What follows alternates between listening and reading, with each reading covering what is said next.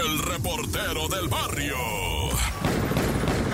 Vamos a seguir adelante en esto que es el show de la mejor con el reportero del barrio. Ah, qué calambrón, te voy a pegar ahorita. Eh, compi, guáchate esta onda, cómo está bien torcidota, porque resulta ser, ¿verdad?, que el taquero sicario que amenazó a la ah. raza y pidió que le trajeran artillería, pues, o sea, el vato ya, el juez ordenó internarlo, pero en un centro psicológico. Así de pirata lo vio el juez, o sea, dijo, no, este compa no es que sea un criminal, es que él está inventando cosas en su mente. Eso de que, porque si tú no sabes, ¿verdad?, te voy a contar la historia de el taquero sicario, el vato, pues la verdad es un acosador de mujeres con ese mentira del piropo que en la verdad nada más anda de lujurioso ahí, ¿verdad? Y de obsceno, eh, diciéndole obscenidades a las mujeres, disfrazadas siempre que, que el piropo, no, nada, está loco. Bueno, pues este vato, ¿verdad? Pues eh, le decía obscenidades a las mujeres, una muchachita no le gustó, le reclamó y él agarró un teléfono y le habló a un sicario, ¿verdad?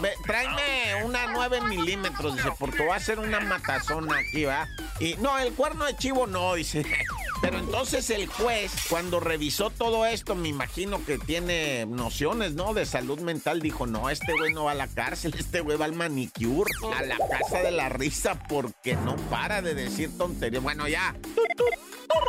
Y bueno, de repente, ¿verdad? Diosito nos llama de una manera, ¿verdad? Porque este compi que te voy a platicar, unos 30 años tenía y ya había agarrado buen jale en el mantenimiento y limpieza de vidrios y ventanas y todo ese rollo. Y digo yo buen jale, pero es andar en las ah. alturas, ¿no? O sea, pero si te pagan una feria, nada más que si tienes que andar encaramado ahí en unos andamios más marcianos. Y es lo que le pasó a este muchacho. Estaba ahí limpiando una ventana en el piso 17 en un andamio, pues ay, el andamio de repente no aguantó y este compa no tenía arnés y se precipitó 17 pisos para abajo, multiplícalos por 2.5, que es más o menos lo que mide cada piso, ¿no? Más sin en cambio abajo puede haber unos 4 pisos de tolerancia para el lobby porque es un edificio grande de 17 pisos, pues olvídate, son muchos metros, ¿va? Y la verdad, pues no, no, o sea, no resistió en el momento en que cayó, pues se oyó el golpe seco nada más y empieza a generarse el océano hemático, ¿verdad? Dice la raza, güey, pues así dicen los reporteros, ¿no?